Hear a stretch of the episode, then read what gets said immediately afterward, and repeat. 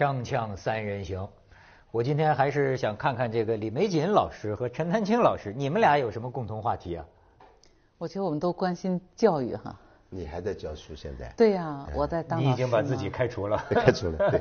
但是都都当过老师啊。对。但是那天李老师哈说一个，我觉得挺有意思，就是说他觉得现在你的这个学生啊，呆。对，我就觉得问题少。你看我我在工作当中啊，接触记者很多。我觉得记者他很优秀在哪儿呢？他能提出各种各样的问题来，对吧？当然这也是他的职业要求 这都是优点。哎，对，有的时候我就觉得我的学生就特别乖，乖呢就是记者也一样，记者也是现在的大学生毕业的。但是他能提出问题。不，我现在遇到最痛苦的问题，我我我这十多年跟记者打交道。一样的问题都是一样的，问法也是一样的，哎，词语都是一样的。所以你感觉到无语哈？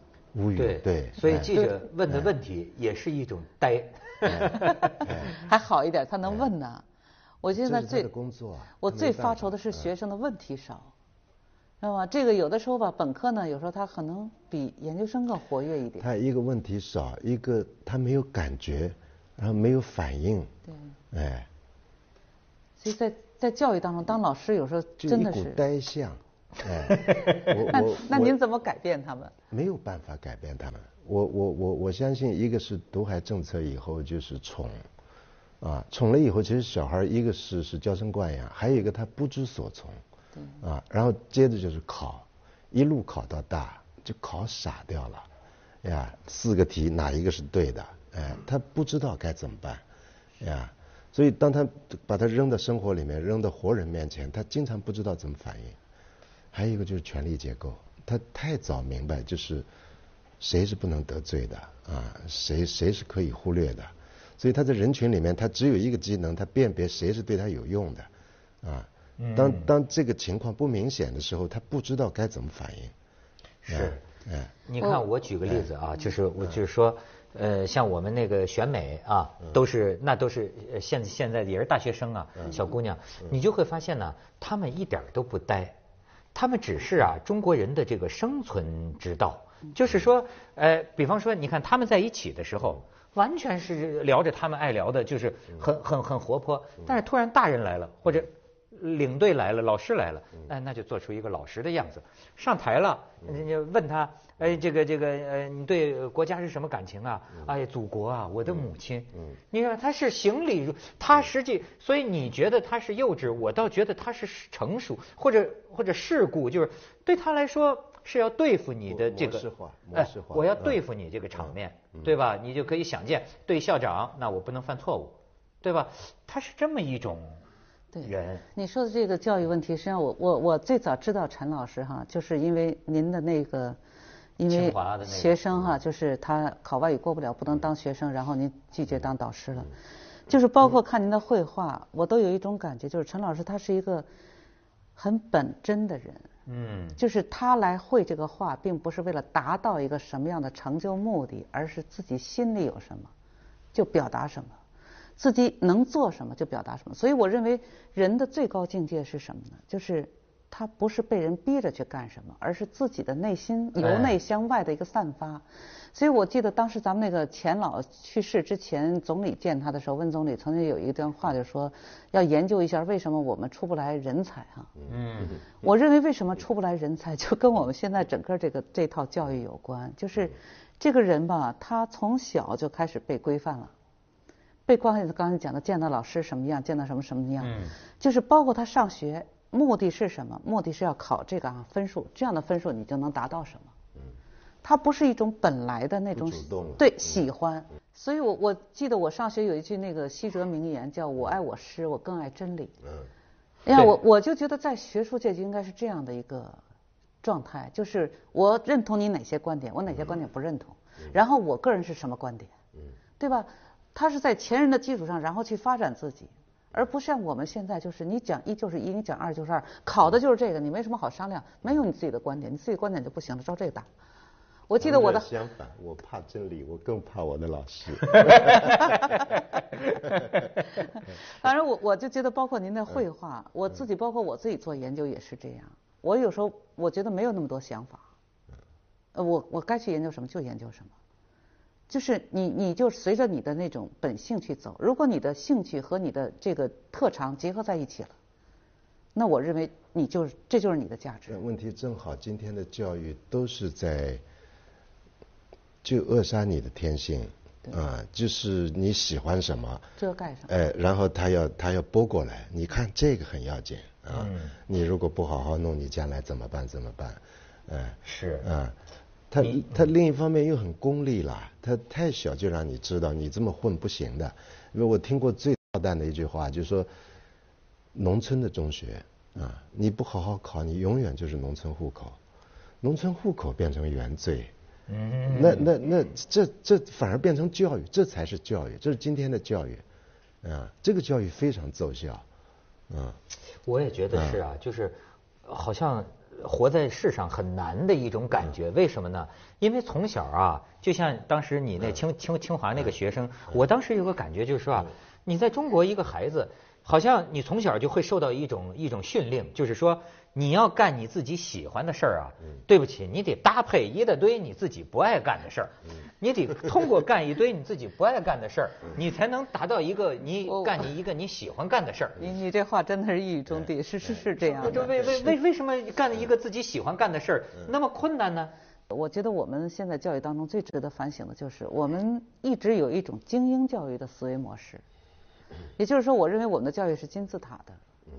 金字塔什么特点呢？就是过了一半以上就会越少，那下边的都是挫折感的。然后还有一个问题，选拔教育它不能解决最基本的生存。我曾经听过一个故事啊，当然不知道是真的假的，说一个德国青年跑到中国来，想当个老师，我们立马就把他安排到外教。他说 no，我不是在干这个。然后呢，给他放到中学，他说我要到基础教育去。到中学，中学说我们用不着德语，因为不考德语。后来教育局说我们这儿没法接收你。他说你们哪个学校没有老师，我可以去。哎，他说这个语言我自己解决。最后给他安排了一个农村，说特别偏僻的、特别落后的，你你能去吗？他说去，去干嘛呢？他上的第一节课就是孩子们，你能告诉我你们村庄是什么样吗？然后让画地图，怎么教这地图？地图教孩子以后怎么画出来？画出来了。第二就是，如果要修路的话，哪条线画完了，就所有门口都能有一条路。第三个地方就是第三个问题解决，就是这个地方能不能让它亮灯？怎么架线？发电是什么原理？他最后教了这几年，这个家长都说：“哎呀，这孩子好啊！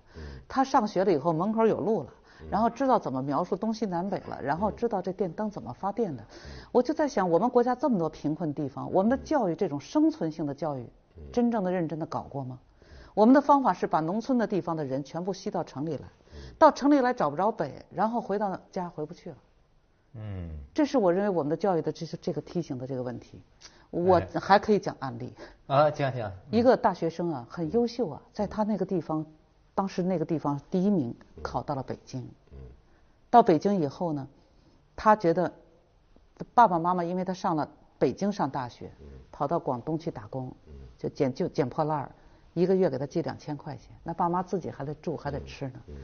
两千块钱在北京，他不知道这肯定不够啊，于是他自己也打工。他打工的结果到最后呢，就是很多课耽误，耽误呢，他很聪明啊，他觉得补考没问题，结果他延了两年是三年，最后一次有一门没过，因为没过，他拿不到文凭，也不能再补考了。他第一个想法就是自杀，因为他北京找不了工作了，他回县城回不了，回不去了，回去干不了。但是他想，我要这么死，我对不起爸妈，他们给我这么多啊。他的想法是我抢一笔钱，我抢完给父母寄去，我就自杀。结果他抢钱就被抓了。啊，所以我在讲，这就是我们很值得反省的。这么好的一个人才，这真是啊，我得隐去他很多东西。所以我们很很很难在哪儿呢？就是我就觉得我们的教育哈，他把，因为我们知道落后地方真正能改变这地方的，我们知道最最原始的就是生产力中的人的因素吧。对。结果我们的高考把穷地方的人全部拿走了，对吧？啊，是是是，穷的地方它没有改变的因素了，就最活跃的、最优秀的人都走了，走了以后城市这装不下，他们回回不去了。你比如他学计算机，他回他那地方怎么干？他要学管理，他回那地方怎么干？所以为什么我们不去搞生存教育？我这地方山区，我就研究山区出什么，出矿我就研究矿。像普洱，我到那儿我去普洱市，我就在讲，我说普洱可以建一个普洱大学。从种树到摘到熏到最后茶道，一系列的东西足够一个大学。这个大学可以把他这个地方养得好好的。啊，就跟他那里的这个条件环境结合起来的一种教育。生存教育，我们现在不是生存教育。你学那东西跟你生存没关系，就跟我们考数学，我们现在生活当中有几个用那些数学？嗯，就跟你那天念那比特币的那个数字，嗯，有几个人能听懂？对，对你你花那么大时间让大家都懂，它有什么意义？这真是，咱们先去一下广告，锵锵三人行，广告之后见。陈老师是真在农村广阔天地大有作为过的，村对我待了八年，八年。呃，我我都不愿意去想这件事情。就是农村是被不断掏空的一个过程。我在农村的时候是七十年代，呃，本乡本村已经穷得一塌糊涂，但是都还有本地的小书生、呃中医，什么能说会道的人，呃，当然也有很能干的、很很有责任心的人，种种这些。我我这些年嘛还是怀旧嘛，我也喜欢画农村的人，到各地农村，西北去过，河北去过，南方也去过。每个村子被掏空了，就是老弱妇孺。嗯，哎呀，就像你说的，他回不去了，回不去了。所以乡村在消失，故乡在消失。你说办个普洱大学，或者当地你造公路，怎么造福一方？谁愿意回去啊？他不爱他的地方了，那个地方也没有什么值得爱了。你你找得出现在哪个农村子弟，他爱故乡，他想故乡？哎，他他他他这这我我我这一辈子要给家乡干点事儿，没人有家乡概念了，他巴不得离开家乡，别跟我提家乡。而且我记得上世纪改革开放之初，好像香港什么台湾人他都给家乡投点钱哈，嗯，好像我们现在这些年没听说谁富裕起来给家乡去投点钱的。这这个家乡已经就您刚说的这个对不存在了。我还听说过这样的，我听了蛮感动的。就九十年代我听过，听说中国有小姐了。所以很多小姐就拼命挣钱，就是能够让给自己父母去盖个房子或者怎么样，然后过年回去，就街坊邻居挺有脸的。不知道现在还有没有这个情况？他可能说的是小县城，我指的是真正的农村。现在很多农村房子都有。哎，就是没人，哎，没有故乡这个概念了。故乡将来是个古典的概念，因为它这个城市化呀，实际上就是面目全非。而且第二代也进来就没有了嘛。你看，你不要说别的，他们讲现在是到几几到前几年的时候啊，整个农村的这个叫留守儿童啊，就已经五六千万之众，这都是犯罪有有有可能的这个土壤。就是你看这些孩子啊，流浪。流浪都不在自个儿家里流浪啊！那警察一次次的把他们给押，就给给给运回来，在别的城市里找来运回来，运回来关在这个村里啊或者县乡镇的那个那个收容儿童的地方啊，他们能从四楼跳下来，又跑到城市去。他讨厌连孩子，因为这些孩子啊，哎。也就是呃，就是说乡村故乡不在，还包含着什么呢？家庭也不在了，整个的这些纽带都没有了，因为他留守儿童，父母亲都在远方打工，父母亲也不管他们。这个有个警察在街上捡着一个孩子，他的手机啊，手机里有一百多个电话，没有他父母的电话，就这孩子完全不跟父母联系，就这种农村的留守儿童到处乱跑，就是那你说。整个就像你感觉到，我最理解你说的，就掏空了。嗯，它不光是物质环境掏空了，心理的这个东西也掏空了。对，其实有些孩子他也想回去。其中我有一次遇到一个嫌疑人，他也是十几岁就出来流浪。嗯。后来我聊到最后吧，反正气氛也比较好了，我就问他，我说：“如果就是说你没有走上犯罪这条道，你觉得你最理想的人生是什么？”嗯。他当时歪着脖子他就笑，他说：“其实我的想法很简单。”要给我点启动资金，我包上一片子山林，然后养上一些羊，娶个老婆，有几个孩子，这就是我的最理想的状态。我当时听，因为他就是山区出来的嘛，他也家很穷啊，但是他说的这个愿望，要真的能做到的话，我认为他养活他自己应该是可以的。所以我们就是这种在发展进程中，我们只顾的 GDP，我们有没有考虑到这些？大多数的孩子，他接受教育的目的是什么？我真的希望我们的教育呢能够现实一点，就是精英教育呢只是一少部分。其实我自己也是恢复高考的受益者，但是我还是这观点：这个高考它有它的历史的功劳，它的功劳在哪儿呢？十年，你这个教育已经混乱了，我现在不知道人才在哪儿，我通过一次考试就选拔出来了。但是如果你已经按部就班的搞教育了，那就不要把考试作为重点了。重点是什么？每个人都找到自己最快乐的事情，然后能养活自己。有时候我就讲，你在厨房里做饭和实验室做科研有什么差别？你说的这个背后还有更大的一个真实，就是这么多年下来，一个一个草根一个民间慢慢消失了，消失以后，你让大家为什么还要回去？呀，你比方这是三十多年、百年来是最最最发达，哎，这个而且甚至超过一些先进国家。可是原来造这个公路系统、就交通系统，是为了把城里东西输送到乡下去，让发发带动当地发展。可是现在的情况是，就当地有了这个交通，它往外跑，是反而加速了这个掏空的过程。嗯。那掏空还在其次，就是我最在乎的就是他不爱他的故乡了。嗯。你刚才说的这个罪犯，他说我回去养一片林子，这还是一个相对古典的理想。嗯。有几个人有这样理想？今天谁有这个理想，谁谁谁谁会完蛋。嗯。啊，他最高理想是我到城里去，我这辈子我再不要做农民。我听说过这个说法，我不要再看到泥土。是，这就是我们最开始的这个城乡所以这背后有更大的真实在那儿。就是最开始社会。他就是二等公民嘛。对。只要有城乡差别，有城乡户口，他就是二等公民。那是，这我要是个农民，我当然走啊。那你说有没有这种可能？就当城乡发展、城市发展到一定程度了，大家可能倒反而离开城市了。就是现在，它是需要一个饱和的过程。不，你想嘛，你在在农村，从前有很多很多乐趣，除了自然的乐趣，陶渊明那种乐趣，还有很多类似像文艺活动啊、精神，古典农村都有的。嗯。呀，甚至到五四时期，所有的文化人文化来自草根，来自民间，并不是大城市。而且那时候住农村的人没有觉得自己低人一等。哎，我们我们小时候在上海长大的，还最开心就到农村去，对对对，吃的也好啊，不是过春节什么这个是各种乐趣。现在有吗？我不知道还有没有。所以这我觉得这个教育啊，还有您刚说的这些故乡情啊，这这个东西，我觉得这些年确实是不知道怎么就淡化了。主要就是说啊，你现在这个梦想中的生活，嗯，呃是什么？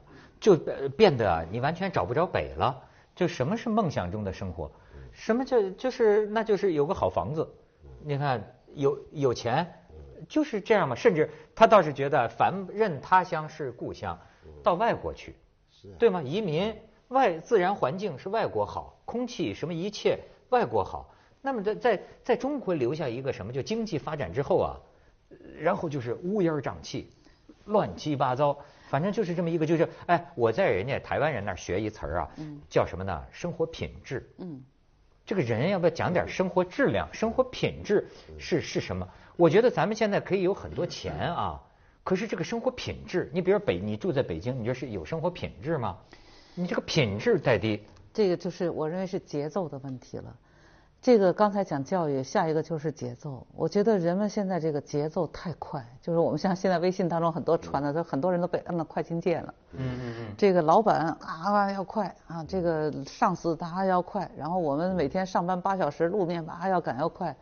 所以有的时候您说这个像您这个咱们搞艺术哈，这个创作，说劳动创造文化，其实我个人还认为应该有休闲创造文化。嗯。如果没有闲人，是不可能出文化的。